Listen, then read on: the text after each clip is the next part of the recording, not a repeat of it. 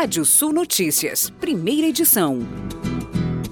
Por decisão unânime, o Comitê de Política Monetária, o Copom do Banco Central, elevou a taxa Selic em 1,5 ponto percentual, de 7,75 para 9,25% ao ano. Após o sétimo aumento consecutivo, a taxa básica de juros da economia atingiu o maior nível desde julho de 2017, quando estava em 10,25% ao ano. Segundo o comitê, questionamentos sobre o respeito às regras fiscais do país têm contribuído para elevar a inflação acima do projetado, o que leva o Banco Central a responder com o aumento da Selic. E o aumento das vendas online do varejo subiu 42% no terceiro trimestre desse ano, na comparação com o mesmo período do ano passado. Relevou os aumentos da empresa de meios de pagamento rede. Apesar do movimento de reabertura das atividades e diminuição das restrições impostas pela pandemia, o desempenho do e-commerce para o setor é superior aos 24% das vendas físicas. A quantidade de transações em carteiras digitais dobrou de julho de 2019 para setembro de 2021, com destaque para despesas com alimentação, mercados e drogarias. E o ministro da Infraestrutura assinou ontem autorização para que seis grupos empresariais possam iniciar a construção de nove ferrovias no país. A medida faz parte do programa ProTrilhos, que visa ampliar a malha ferroviária nacional a partir de investimentos privados. Com assinatura, as empresas devem investir cerca de 50 bilhões de reais e agregar 3,5 mil quilômetros à malha brasileira. As ferrovias estão localizadas nos estados de São Paulo, Mato Grosso do Sul, Paraná, Maranhão, Minas Gerais, Espírito Santo, Piauí e Pernambuco. O contrato para execução das obras foi assinado pelas empresas Bracel, Ferroeste, Grão Pará, Macro Desenvolvimento, Petrosite e Planalto Piauí Participações.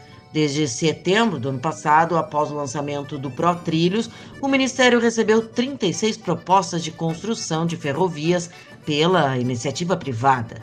No total, foram apresentados projetos que correspondem a 11 mil quilômetros de trilhos em 14 estados, com previsão de 150 bilhões de reais em investimentos. As exportações brasileiras de carne bovina à China ainda suspensas.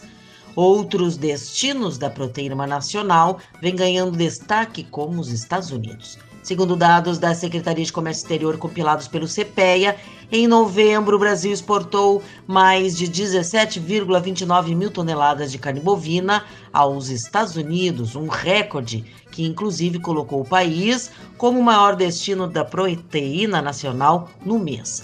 De acordo com os dados do boletim informativo CPEA, o volume escoado aos Estados Unidos em novembro correspondeu a 17,27% das vendas totais brasileiras. Como comparação, em novembro de 2020 foram exportadas pelo Brasil apenas 5,6 mil toneladas aos Estados Unidos, ou seja, forte aumento de 208% em um ano. Segundo o levantamento do IBGE, em 2018, a produção nacional dos insumos naturais energéticos da biomassa foi de 91,3 milhões de toneladas equivalentes de petróleo. De 2015 a 2018, o crescimento médio da produção de insumos naturais energéticos de biomassa foi de 1,4%. Com isso, os produtos de biomassa representam 9% da energia elétrica no país naquele ano. A produção de energia elétrica de biomassa foi de 54,4 mil gigawatts-hora.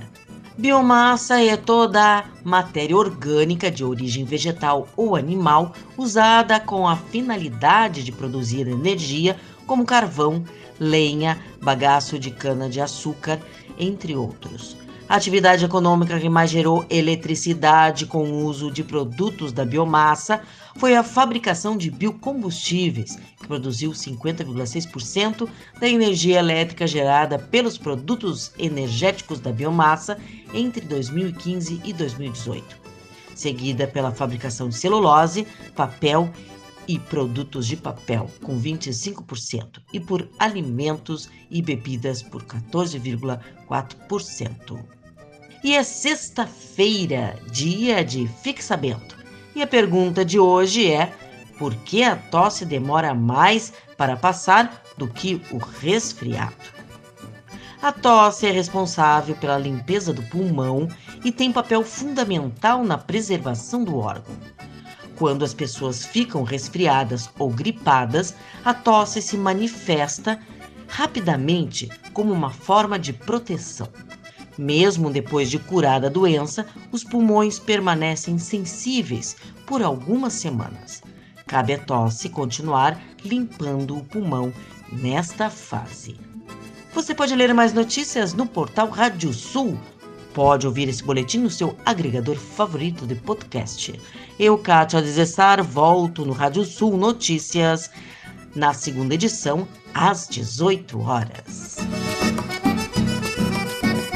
Previsão do tempo. Olá, ouvintes da Radiosul.net. Sol e poucas nuvens nessa sexta-feira no sul, no leste e no noroeste do estado. Áreas da Serra apresentam variação de nuvens, nebulosidade já a partir da fronteira oeste, no centro-oeste, ao longo do dia, máximas passando dos 30 graus, chegando a 35 na fronteira oeste.